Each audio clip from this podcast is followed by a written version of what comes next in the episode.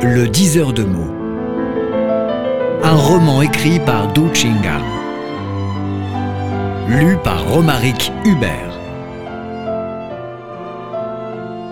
Le diseur de mots. Sous l'enseigne bleue. L'initiative fut prise par Petit qui, de plus, allait payer tout le voyage. Pendant les vacances d'été, cinq bons amis se lancèrent dans une aventure touristique.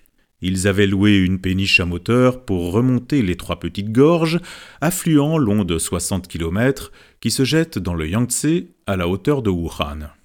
On avançait et s'arrêtait au bon plaisir de l'instant. À part tout petit et Dado, on nota encore trois écrivains originaires de Chongqing, un homme et deux belles demoiselles. L'homme, au style chevaleresque, se surnommait Paladin. Les deux beautés se distinguaient l'une de l'autre. La première, jolie et douce, s'appelait Gaoting. La deuxième, éclatante, se nommait Rose. Tous les trois bénéficiaient d'une large réputation dans le milieu littéraire du pays. En remontant le fleuve, on croyait se promener dans une galerie historique, traversant le temps à rebours au fil de beaux paysages. Des deux côtés du fleuve se dressaient de hauts pics reboisés, on voyait peu de maisons, plein de verdure. Après une quarantaine de kilomètres, chose bien curieuse et rare, on ne découvrit aucun caractère chinois. D'ordinaire, tout itinéraire en Chine est parsemé de poèmes, de sentences parallèles et de slogans.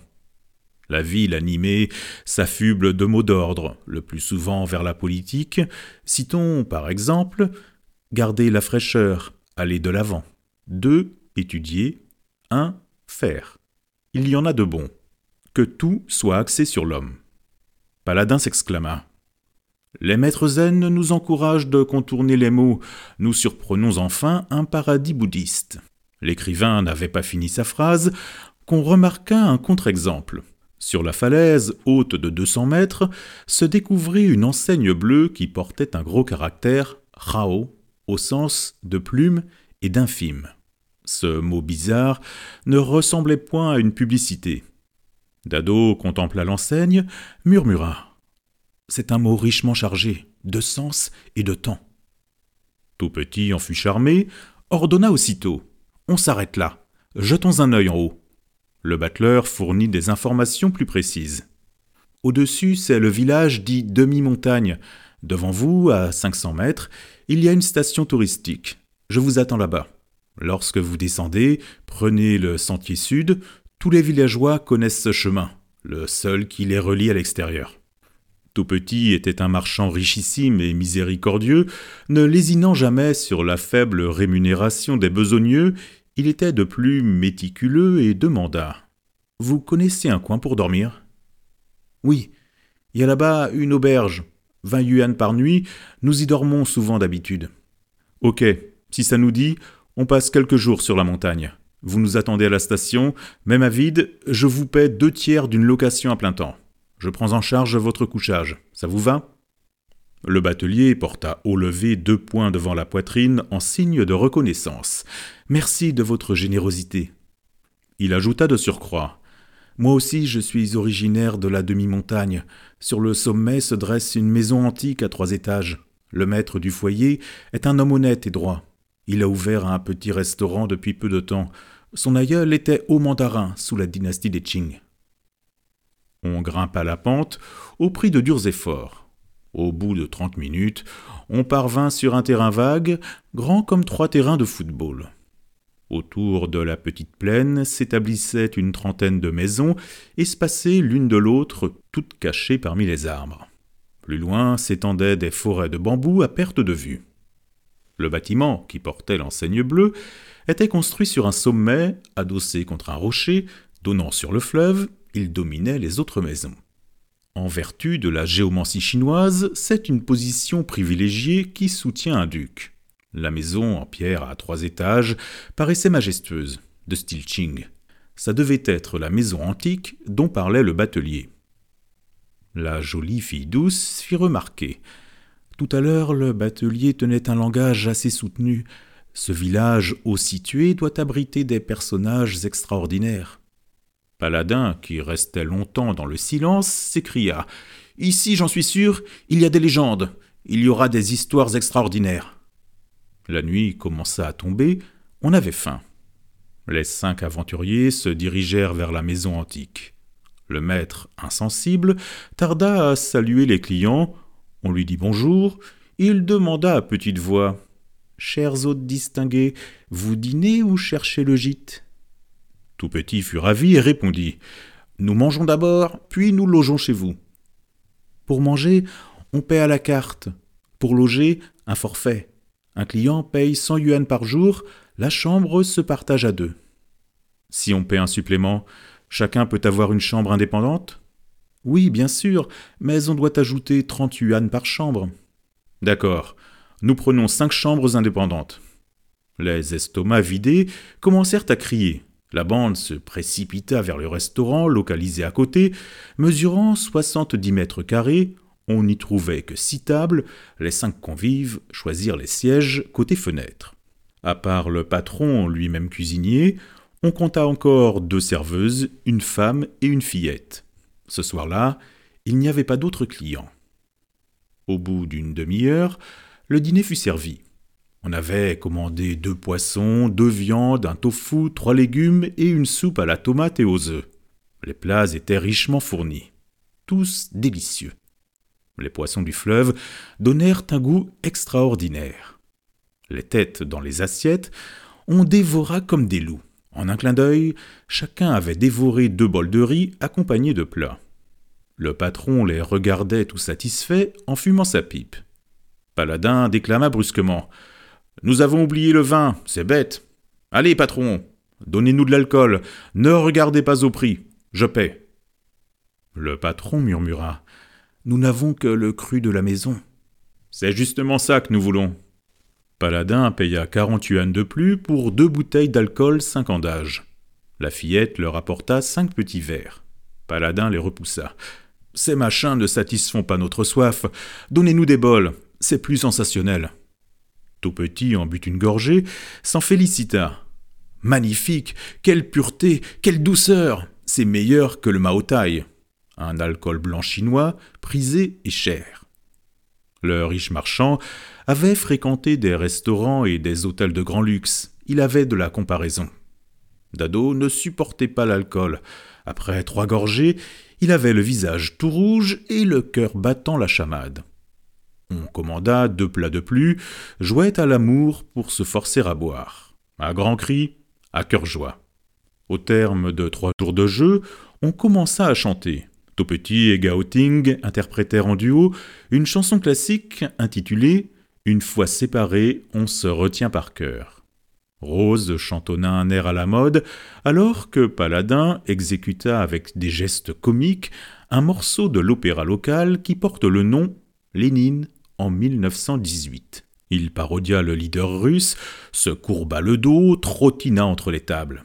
Ayant fait un tour dans la salle, il s'arrêta brusquement, leva la tête, portant haut levé le bras droit, et taquina les spectateurs avec des regards burlesques. Paladin, ironique, adopta en fait le style déstructuraliste. Dans cette perspective, on peut encore citer un poème composé par Isa. Lorsque le train traverse le fleuve jaune, je fais caca aux toilettes. Dado avait une voix rauque, n'osa pas déployer sa gorge tout seul, il ne savait pas non plus danser, ne faisant que rythmer les chants de ses amis en battant les mesures. Au plus fort de l'enchantement, le patron intervint. Chers hôtes, pour renforcer votre joie, je me permets de beugler une chanson. On l'applaudit chaleureusement. Le chanteur volontaire but trois gorgées de thé pour s'éclaircir la gorge, se mit à lancer sa voix. Sur le ciel il y a la lune, la rive est bien éclairée, à l'heure entre rochers, on tire, on tire, on tire des cordes et des coups. Près de la grotte, on pense aux femmes. Le chant du batelier déchira le ciel nocturne, retentissait de façon éclatante sur la montagne. Les convives en furent tous surpris et amusés par les paroles érotiques. Paladin reprocha au patron.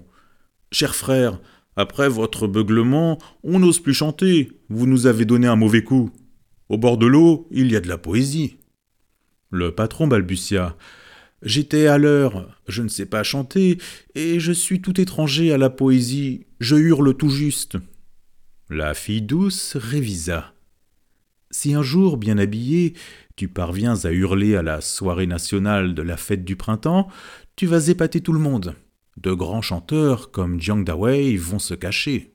Tout petit proposa au patron. Ce soir, il n'y a que nous cinq.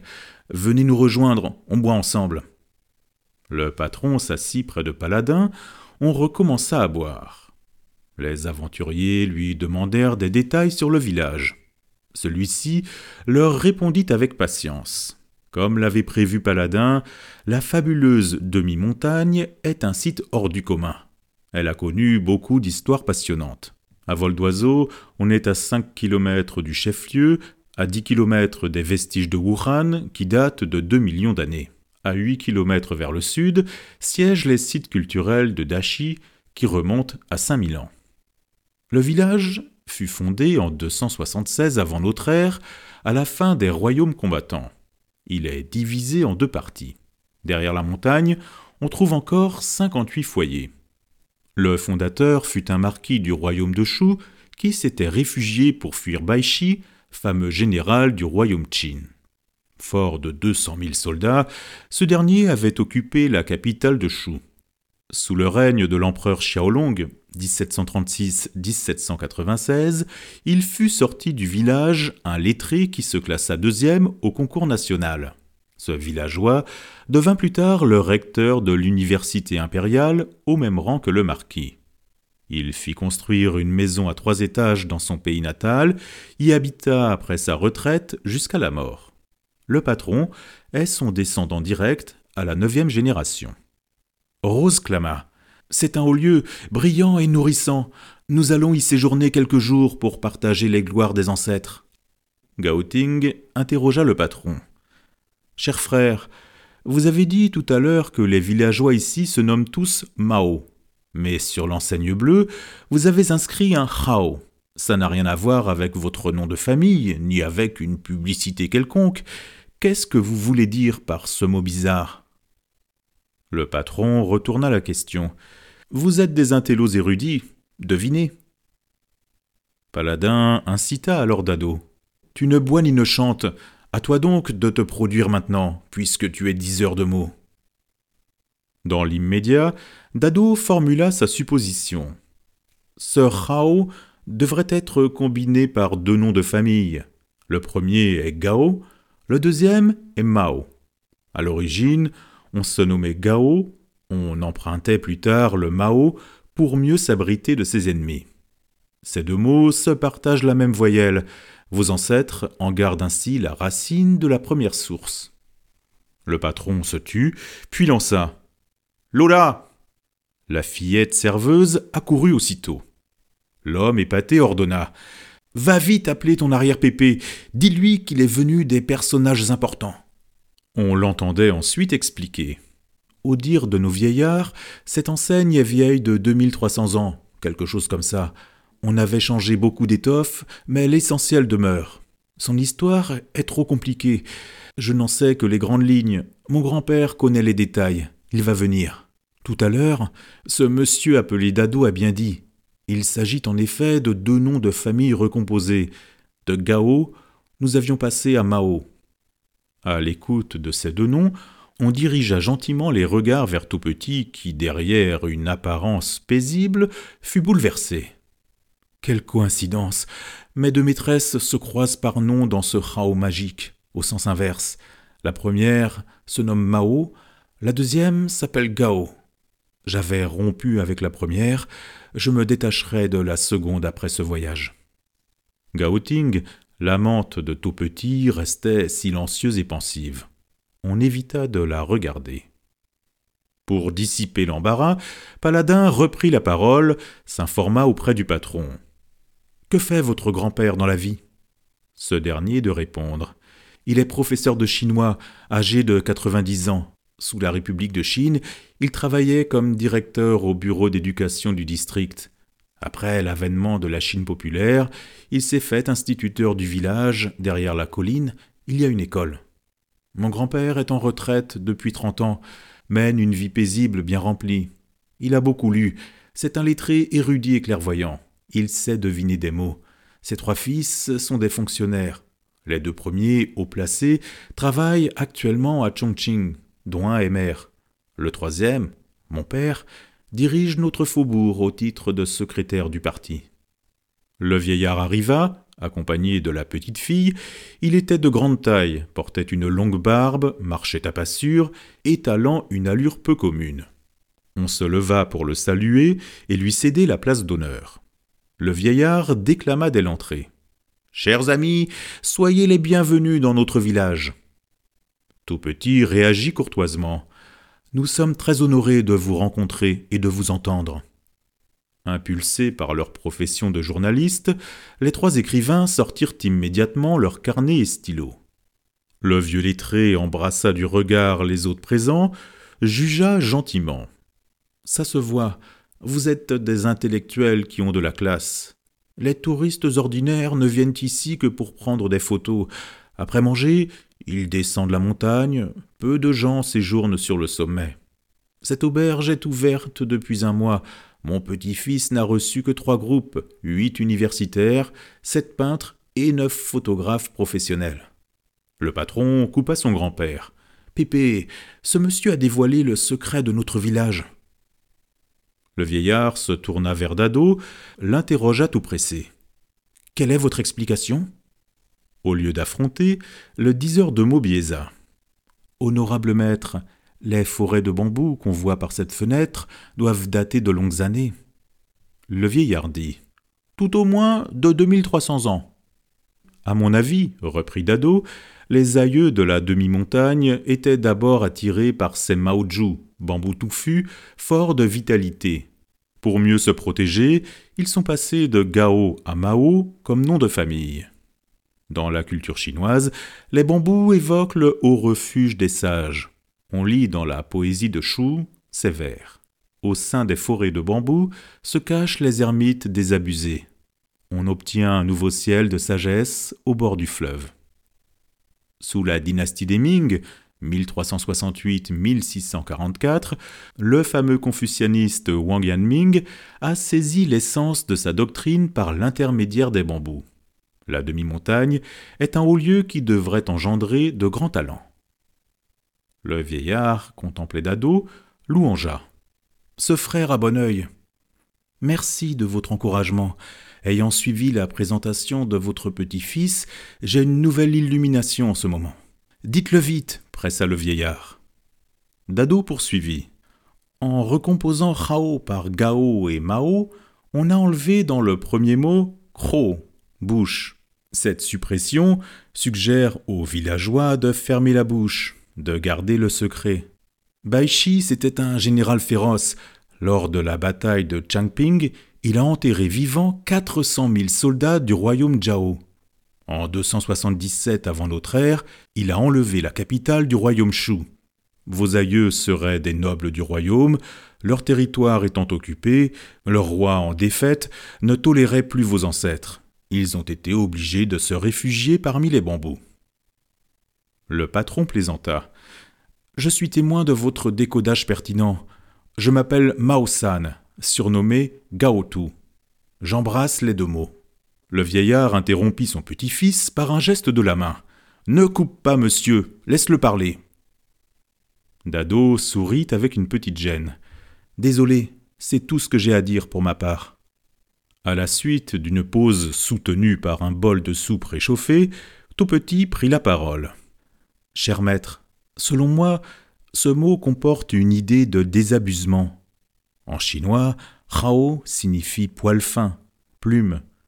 Comme unité de mesure, il exprime 1 sur 1000. Il en est de même pour le poids. Tout concourt à évoquer l'infinité, le tout petit. Surmonté de Gao, qui signifie au pavillon, noble, basé sur Mao, qui signifie poil ou plume, ce caractère nous illustre une sagesse à la fois taoïste et bouddhiste. Le plus haut palais n'est qu'un grain minuscule dans le cours de l'histoire. Confronté au temps infini, l'homme des plus nobles, Les sentiments les plus grandioses sont au fond des nuages qui passent, légers comme des plumes. Le vieux lettré ovationna. Bravo Quelle remarque, tous les deux Vous avez bien dit J'ai vécu quatre-vingt-dix ans, de ma mémoire, vous êtes les seuls à avoir décodé ce mot. Il prit une gorgée de soupe et continua. Rao évoque aussi le pinceau. Par cet instrument d'écriture, nos ancêtres nous conseillaient de nous éloigner des affaires d'État et de nous consacrer aux mots, à la calligraphie et à la peinture. La politique est trop sale. À la moindre imprudence, on perd la tête. Ici, dans la demi-montagne, on ne compte que 88 foyers, au nombre de 500 habitants. Mais depuis 300 ans, notre village a engendré deux docteurs d'État, douze docteurs, quarante-deux lettrés niveau master, huit célèbres calligraphes et cinq peintres renommés. Tout petit et Dados se regardaient de connivence. La demi-montagne et Liujawan se ressemblent comme deux gouttes d'eau, on dirait deux jumelles. Au jour ravagé par la tyrannie, seul l'ermitage soutient une vie de dignité. La lune patrouillait parmi les nuages. Il soufflait un vent frais, chassant la chaleur de la journée. Les insectes chantaient partout, ranimés par quelques cris d'oiseaux. La conversation se poursuivait. Le vieillard ordonna gaiement à son petit-fils. Gaoutou, va chercher ma feuille verte. Après le repas, il est agréable de prendre un bon thé. C'est un produit local tout naturel. Pour le thé, il ne faut pas se fier aveuglément aux grandes marques. Chaque région a sa spécialité. La mienne est unique. Chaque année, le vieux théier ne donne qu'un kilo de thé. Le patron s'écria. Aujourd'hui, c'est vraiment exceptionnel. Mon pépé considère son thé comme un trésor. Il n'en offre jamais aux autres de sa propre initiative, ni même à ses petits-enfants. Le thé fut infusé, au goût délicieux. Les cinq convives s'en délectèrent avec grand plaisir, accompagnés d'exclamations continuelles. Le mot sur l'enseigne porte la haute sagesse chinoise, témoigne de la démence d'une époque. Dans l'impuissance du langage, on est obligé, comme Lao Tse, de suggérer son abondance par des formules paradoxales. Fuyant et insaisissable, il présente quelque image. Insaisissable et fuyant, il est quelque chose. Profond et obscur, il contient une sorte d'essence. Logés confortablement dans la maison antique, les cinq aventuriers séjournèrent trois jours sur la montagne, au rythme lent et paisible. On visita le village derrière, explora les vestiges de Wuhan et aboutit à cette conclusion. La demi-montagne est une miniature vivante de l'évolution humaine. C'est une leçon d'anthropologie reçue sur le vif.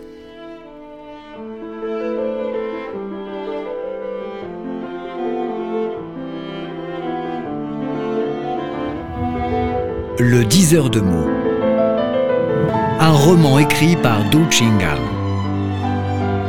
Lu par Romaric Hubert.